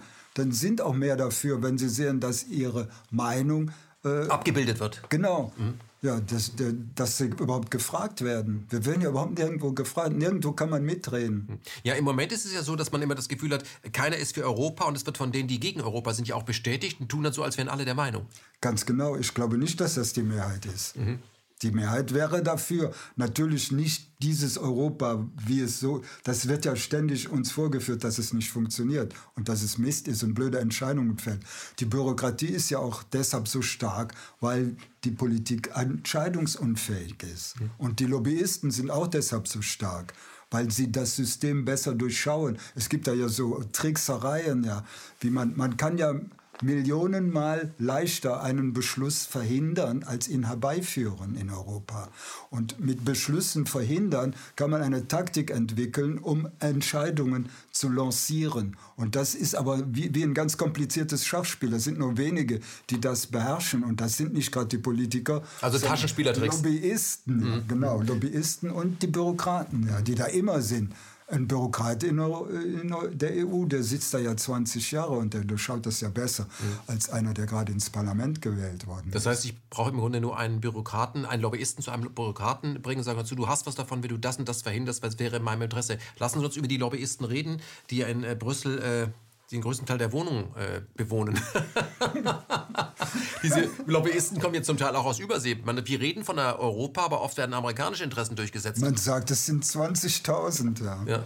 Ich kann es nicht beurteilen, aber manche sagen 25.000. Neulich habe ich gelesen 10.000, aber weniger als 10.000 sagt keiner. Ja. Mhm. Was mögen Sie an der europäischen Idee und woran verzweifeln Sie? Das, äh, das ist doch toll. Europa ist der komplizierteste Erdteil auf diesem Globus. Und da kommen auch die meisten Ideen her, seit 2000 Jahren. Und äh, wenn das sich einigen würde, das wäre eine tolle Sache. Ja. Aber im Moment ist Asien führend. Ja. Die, mhm. haben, die sind am besten organisiert und bringen auch am meisten Jetzt hat ja sogar der chinesische Volkskongress sich gegen das Wirtschaftswachstum entschieden. Mhm. Das ist kaum bekannt geworden, aber sie haben es nicht mehr auf dem Schirm mhm. als erstes großes Land. Mhm. Herr Kenius, was können wir denn von den Asiaten, was können wir von denen eigentlich lernen, obwohl die ja zentralistisch eher organisiert werden? Das Länder, also China ist ja auch deutlich größer, haben eine andere Tradition, müssen das selber entscheiden. Können wir trotzdem von denen was lernen? Ist da irgendetwas auf uns übertragbar, sagen, das nehmen wir mit? Und können die was von uns lernen? Also eins ist sicher, sie haben äh, die Fähigkeit, gute Leute an die Macht zu bringen, China. Wenn man das mal ver verfolgt äh, seit der Revolution, die haben eigentlich nie Pfeifen da gehabt. Aber das in europäischen Ländern ist das völlig normal. Und in Amerika ist es jetzt ganz krass. Ja. Mhm. Solche, das gibt es da nicht. Und da muss man sich mal überlegen, wie machen die das? Das liegt an der, wohl an der Organisation der äh, Kommunistischen Partei Chinas, die ja, ja gar nicht mehr kommunistisch ist. Mhm. Ja. Aber eine Riesenpartei auch wieder. Ja, aber irgendwie schaffen die das, dass sie gute Leute auswählen und dass die guten Leute besser Karriere machen als, als die Pfeifen. Ja. Vielleicht liegt es daran, dass man keine Namen nein, dass ihre, ihre Basis und auch, dass man an der Basis, da hat mir neulich ja jemand zum Thema Chemie, der gesagt, auch melden, wenn etwas schief läuft und das ist vor allem eine Kritik an der Obrigkeit. Ganz genau. Wir sehen das immer so, zum Beispiel diese Kontrolle. Ich habe das jetzt äh, ich weiß nicht, wo ich das her habe. Hier wird jetzt überall erzählt, die Leute werden kontrolliert. Aber Leute, die in China gewesen sind, sagen, am meisten werden die Regierungen und die Führer kontrolliert und nicht die Leute. Die, da guckt jeder hin, was die für Punkte haben und wie deren Bewertungen sind. Mhm. Die werden ja auch bewertet. Mhm. Und nicht nur die, die kleinen Leute. Ich will nicht sagen, dass man muss eins klar sehen, China hat ähm, zwölfmal so viel Einwohner wie Deutschland. Das muss man erstmal schlucken. Und um das zu organisieren, ja. muss man ja andere Methoden haben als wie bei uns. 56 Sprachen, also ganz andere Kulturen, ein ganz anderes Alter, ganz andere Traditionen. Das außerdem. Ja. Es ist also die, die am längsten existierende Hochkultur der menschlichen Geschichte. Mhm. Lassen Sie uns über die digitale Umsetzung äh, der direkten Demokratie sprechen. Das hat ja auch, kann ja auch gefährlich werden, äh, wenn es ähm, unterwandert wird und wenn es als Überwachungstool genutzt wird. Ähm, die Piraten schreiben, sie sind gescheitert aus anderen Gründen, aber wie ich wollen... Ich weiß nicht, woran die gescheitert sind, das muss ich direkt sagen. Mhm. Ja. Ich glaube, da waren zu viele Leute dabei, die vom Laptop gesessen haben und zu wenige Praktiker, viele Theoretiker. Weil Politik mhm. macht Arbeit, letztendlich, in der analogen Welt. Vielleicht hat es daran gelegen. Aber wie wollen Sie sicherstellen, äh, dass ähm, das nicht unterwandert wird und man Wie genau das jetzt unterwandert? Na, das, also zum Beispiel ähm, äh, Liquid Democracy ist ja auch ein Geheimdiensttool gewesen, mit dem Mobiltelefone ausgespäht wurden. Das ist den Piraten relativ spät klar geworden. Wie kann man es schaffen, dass sich Menschen äh, digital beteiligen, wo man doch genau weiß, da läuft darunter vielleicht noch irgendein ein Softwareprogramm, was äh, meine Entscheidungen mitverfolgt und so weiter und mich manipuliert? Also die Überwachung, digitale, digitaler Zugang bedeutet immer auch, das wissen wir, also das dort Überwachung. Demokratie ist ja. nicht mein Ding. Ja. Ich glaube, das ist mehr ein Spiel. Ja, das ist nichts Ernstes. Mhm. Ja. Das ist was, es ist ein Demokratiespiel. Das ist keine richtige Demokratie. Demokratie ist, dass Leute wirklich, man muss die sehen. Darum muss es auch ein bisschen äh, regional sein, dass man sagen kann, der Typ, das ist doch einer vom Verfassungsschutz, ja. Der, den, dessen Meinung müsst ihr nicht hören, ja. Das kommt doch schnell raus, ja. Wenn die Leute ihr Gesicht zeigen und da sind dann auch Leute, die die kennen, dann sagen die, was ist denn das für ein Typ? Das kann man dann aber auch sich äußern, ja. Das heißt, also, wir, wir können uns digital erstmal organisieren und treffen und, und unser Interesse an Demokratie und Mitbestimmung bekennen, aber wir sollten uns dann auch im Analogen wirklich auch treffen. Die Menschen sollten sich schon treffen. Nicht alles vom Laptop aus machen. Meinetwegen, natürlich. Äh, das, das sollte ruhig sein. Ich habe mir darüber noch nicht viel Gedanken gemacht. Das kommt automatisch, ja. Und vor allen Dingen sind das andere Leute, die sowas gerne machen, ja. Ich bin kein Vereinsmeier, aber es mhm. gibt sehr viele Leute, die gerne so etwas organisieren, Stammtische und sich treffen und so weiter. Habe ich nichts dagegen. Mhm. Sollen die ruhig machen, mhm. ja. Ich gehe da auch schon mal hin. Mhm. Aber es aber muss beides geben. Eine geringe natürlich. Hemmschwelle, sich zu beteiligen. Nicht, man muss nicht überall hingehen. Genau, die aber Hemmschwelle muss so niedrig wie nur möglich sein. Und alles, was die absenkt, das ist gut. Auch solche Treffen treffen. Das senkt auch die Hemmschwelle, sich an Politik zu beteiligen. Wie ähm, sinnvoll in einer schnelleren, echten Demokratie sind denn da noch diese Rhythmen, alle vier Jahre machen wir mal was Größeres? Das ist Unfug, ja. Das ist ja, kommt ja aus dieser Zeit, wo die Leute äh, mit dem Pferd in die Hauptstadt geritten sind oder mit der Postkutsche. Da, da ging das nicht anders. Heute kann man das ja gerade mit digitalen Methoden äh, viel schneller machen. Das ist ja idiotisch, dass die, zum Beispiel ein Koalitionsvertrag, der soll für vier Jahre gelten. Ja, und dann kommt Corona. Was, was steht dann im Koalitionsvertrag? Nix. Ja, also das ist auch ein, eine Methode, die ist unzeitgemäß. Mhm. Wenn die Wirtschaft so arbeiten würde, da käme man ja überhaupt nicht weiter. Mhm. Äh, in China zum Beispiel, die reagieren schnell. Mhm. Ja, wir reden ja auch über die Einführung von autonomem Fahren. Da muss man ja sehr flexibel sein. Das heißt, in diese Richtung denkt man schon, aber man denkt nicht bei der Politik. Aber ich glaube, ähm, es hat damit zu tun, dass man gar keine Veränderung möchte. Man möchte Stillstand produzieren. Man möchte das Verlässlichkeit auf der Seite der Lobbyisten. Sehr viele wollen Stillstand, ja. Das ist Angst, ja. Die Leute haben Angst vor der Zukunft. Mhm. Aber das ist ja Quatsch. Die Zukunft ist unvermeidbar. ja. wir, wir, wir kommen an. Ja, wir können nur versuchen, sie mitzugestalten. Das, heißt kein, das gibt, ist Quatsch, Angst vor der Zukunft zu haben. Ja. Mhm. Aber die Leute wollen das hinausschieben. Darum ist ja auch Frau Merkel so beliebt, ja, mhm. weil die über die Zukunft überhaupt kein Wörtchen verliert. Die sagt nur, jetzt hat sie gesagt, sie, sie dankt dann ab. Ob das nachher wirklich noch so kommt, weiß man nicht. Aber mhm. äh, die, die hält sich da draus, ja. Mhm. Das, Herr Kenius, wie können wir die Menschen, äh, nachdem sie Ihr Buch gelesen haben, ähm, Neustart mit direkter digitaler Demokratie, wie können wir sie für dieses Modell begeistern, nachdem viele auch gefrustet sind und die größte Partei die Nichtwähler sind, sagen, ach komm, da kommt ja eh nichts mehr raus? Ja, ich möchte halt Leute finden, erstens, die so ein, äh, so ein ähm, Forum äh, konstruieren und mit daran arbeiten. Man kann natürlich zum Beispiel auch aus so einem Sache wie äh, KenFM kann man sowas auch heraus entwickeln. Mhm. Ja, indem das sind Menschen, die interessiert sind. Ja, die, da hat man schon ein interessiertes Publikum und man könnte das auch technisch weiterentwickeln in einer Richtung, dass zum Beispiel Abstimmungen gibt mhm. oder dass in einem bestimmten Bereich nur Leute äh, mitmachen, die, äh, die ihren Namen angeben. Mhm. Und die anderen können ja auch diskutieren.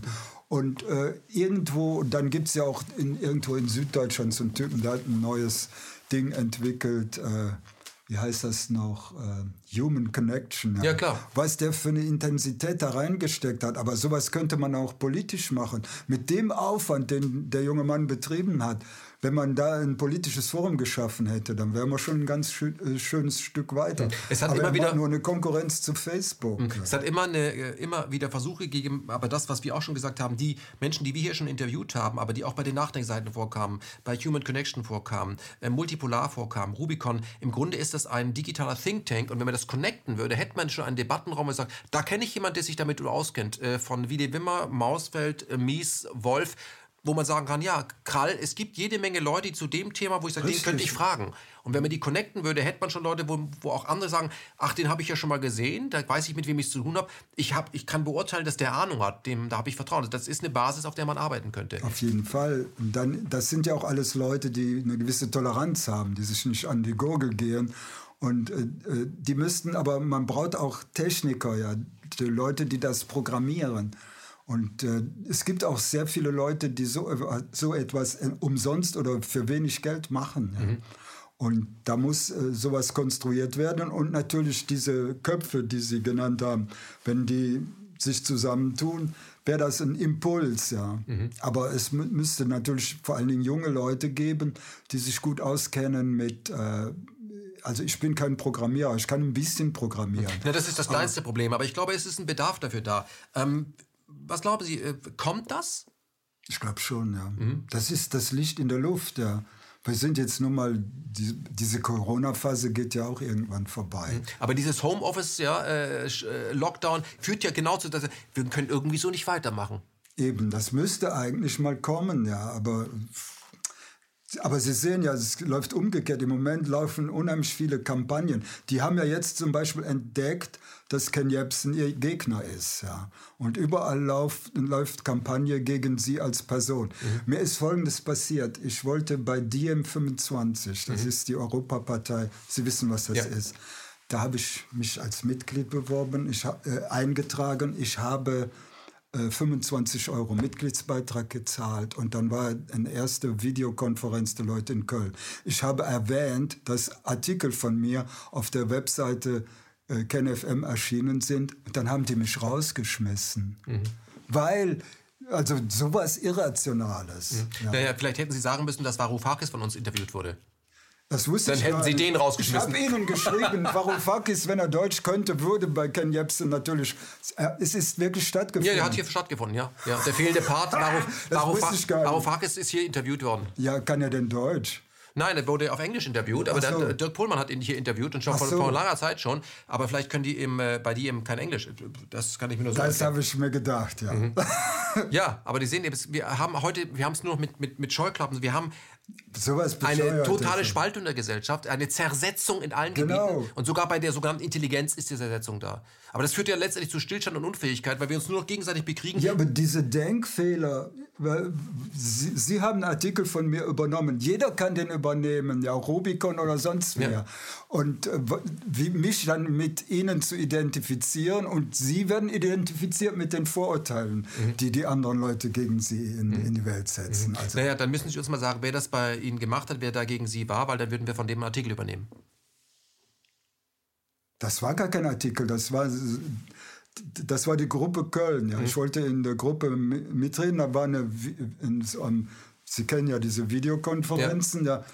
ja. Und dann waren da sechs oder ja sechs Leute oder acht Leute beteiligt und mhm. ich war einer von denen und dann habe ich das nur gesagt, um, um mich einzuführen. Ja, mhm. ich schreibe und so und äh, Artikel von mir sind auch, ich war da stolz drauf, ja. ja auf GenFM erschienen. Das war für die der Anlass, mich rauszuschmeißen. Naja, um die Logik anzuwenden, sobald ich mich zu etwas bekenne, ist es ja quasi vergiftet. Ich zum Beispiel ja. mag, ich mag zum Beispiel Köln.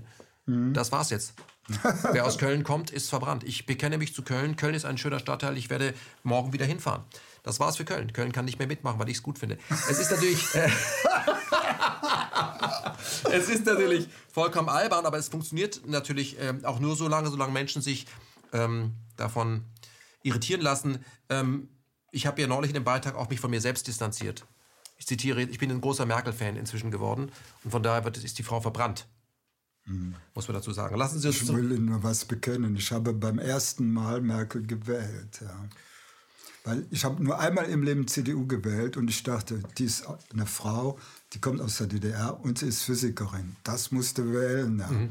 Es tut mir heute noch leid, aber sie hat mich in allen Punkten enttäuscht. Aber äh, Herr Kenius, lassen Sie uns genau mal bei Frau Merkel nochmal zurück. Frau Merkel hat ja auch die Funktion, wie viele Spitzenpolitiker, dass wir auf die zeigen können, sagen, die ist schuld. Und so Nein, können wir unschuldig bleiben. Sind wir ja nicht. Das, das auf keinen Fall. Mhm. Sie ist keine Schuldige oder was. Sie ist eine bestimmte Figur. Und äh, das Interessante ist also ihre Beliebtheit. Ja. Kohl war nicht beliebt, aber sie, sie macht das Gleiche wie Kohl, aber ist beliebt. Mhm. Das ist schon toll, ja. Das mhm. muss man erst mal schaffen. Ja. Aber nochmal zu dieser Parteiendemokratie. Ähm, vielleicht kann man Menschen, die in dieser Situation sind, gar keinen Vorwurf machen, weil man muss so werden, um dorthin zu kommen und dann ist man so. Ja, das stimmt, ja. Also, also um dorthin zu kommen, muss man sich so verändern, das dass, man sich, dass man sich nicht mehr erinnert, warum man eigentlich mal eingetreten ist. Ist bei den Grünen ja noch viel schlimmer. Das ist, äh, das ist ja, was ich sage, dieses Modell der politischen Partei ist völlig unzeitgemäß, weil das so eine, eine Entwicklung über im Grunde mindestens 15 Jahre voraussetzt. Ja, man muss da eintreten, um nach 15 Jahren Politik machen zu können oder wenigstens mitreden zu können. Und das funktioniert heute nicht mehr. Heute geht alles schneller. Die Informationen vor allen Dingen fließen ja viel schneller. Es geht ja um Informationen. Mhm. Und äh, das ist doch Quatsch. Äh, vor allen Dingen, man muss sich auch festlegen. Und das zieht dann nur bestimmte Charaktere an. Äh, man kann sie sich ja im Fernsehen anschauen. Ja. Mhm.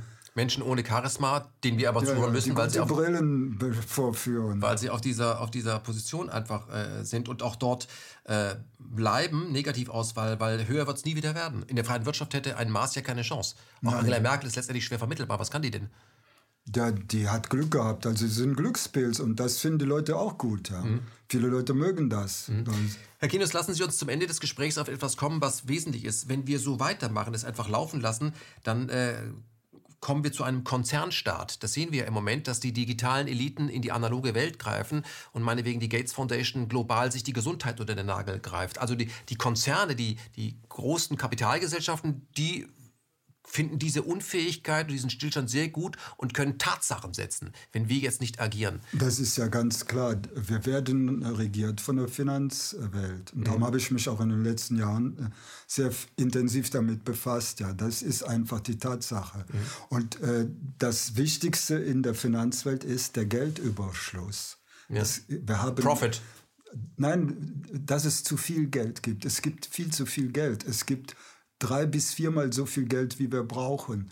Und die Leute haben das einfach. Und wenn die Politiker Schulden machen, dann lachen die drüber. Ja, hier habt es, aber ihr müsst zurückzahlen mhm. und wir haben euch in der Hand. Und sie generieren das Geld. Das Geld wird ja von Privatleuten generiert.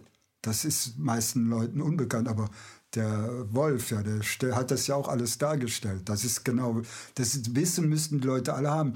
Wir werden regiert von der Finanzwelt und das die ist Märkte. Auch, ja, Märkte, das sind die Schlagworte, die sie benutzen, ja, weil sie die Politiker einfach beeinflussen. Ich verstehe das nicht, dass die Politiker zum Beispiel glauben, mit Schulden machen könnte man aus dem Dilemma rauskommen. Man muss das Geld da holen, wo es ist.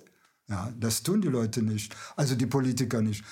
Es gibt ja Leute, die das Geld haben, es ist ja da. Man muss es sich da holen, wo es ist, ja. aber nicht äh, leihen. Ja, das geht einfach nicht. Man muss sagen, Leute, her mit dem Zaster, wir brauchen das. Mhm.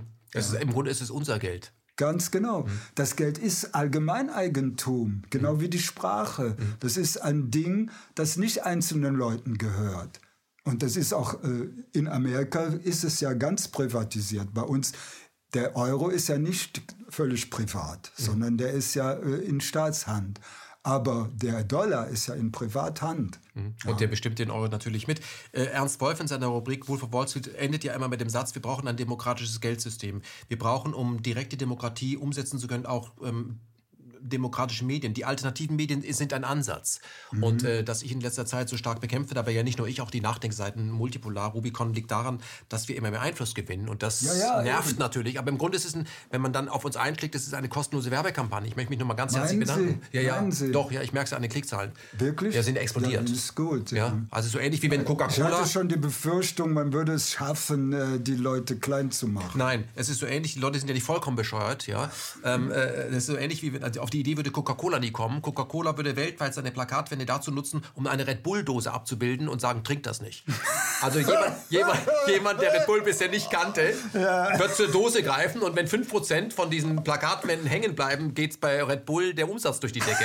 Also ich frage, nicht, frage mich immer, sein, ja. Marketing haben sie leider überhaupt keine Ahnung. Deswegen alle, die auf mich speziell letzte Zeit eingeschlagen haben, vielen Dank großartig. Also jeder Köder, den man euch hinschmeißt, ihr beißt rein, ist ein Reflex.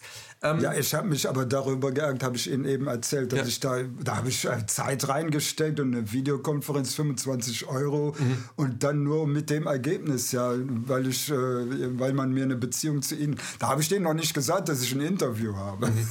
Ja, gut. Ähm, ich meine, wer, äh, wer heute so Demokratie versteht, indem er erstmal sagt, mit wem man alles nicht spielen darf, das trifft ja nicht nur mich, sondern mhm. alle anderen, die, die eine abweichende Meinung haben in der kleinen Gruppe, mit denen kann man ja gar nicht zusammenarbeiten. Weil Demokratie bedeutet, sich mit jemandem zu einigen, wo man sagt dazu, wir äh, heiraten nicht, aber hier einigen wir uns. Und einigen bedeutet Kompromisse machen.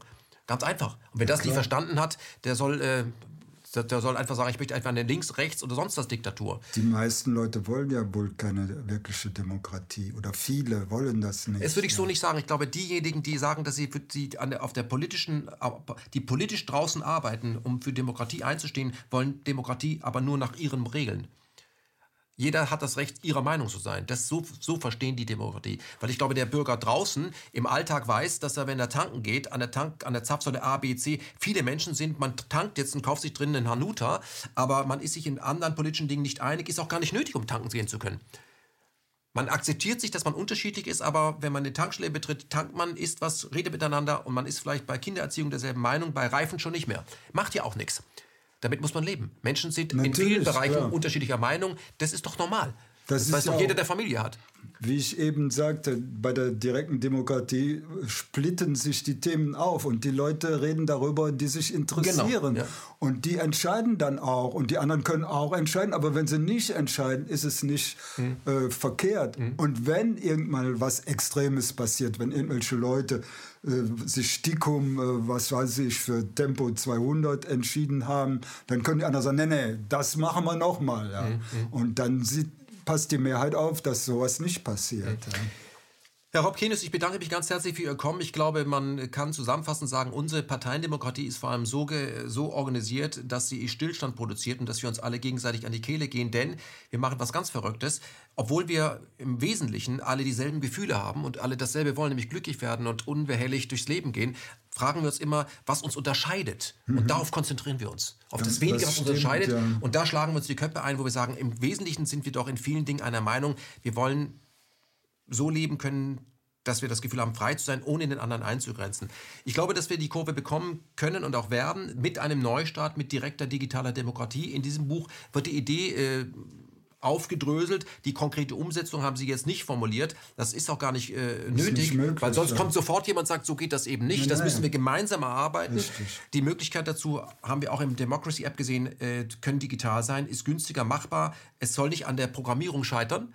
Das ist die Möglichkeit. Und was wir gerade besprochen haben, das ist auch mein äh, Aufruf, alle, die in, in diesen verschiedenen alternativen Medien mit Menschen gesprochen haben, das ist quasi ein Think Tank, wenn die das mal erkannt haben würden und sich die als Konkurrenten betrachten, ich bin, sehe mich nicht als Konkurrent, dann können wir uns auch digital an einen Tisch setzen und sagen, okay, zu diesem Thema, zu diesem Thema und zu diesem Thema haben die und die eine Meinung, was sagt ihr denn dazu und diesen Debattenraum eröffnen. Mhm. Ich finde es eine gute Idee und ich glaube, es ist dahingehend überfällig, weil wenn wir es nicht tun, äh, dann wird es nicht mehr so viel Zeit sein, weil die Konzerne im Moment ja Tatsachen schaffen.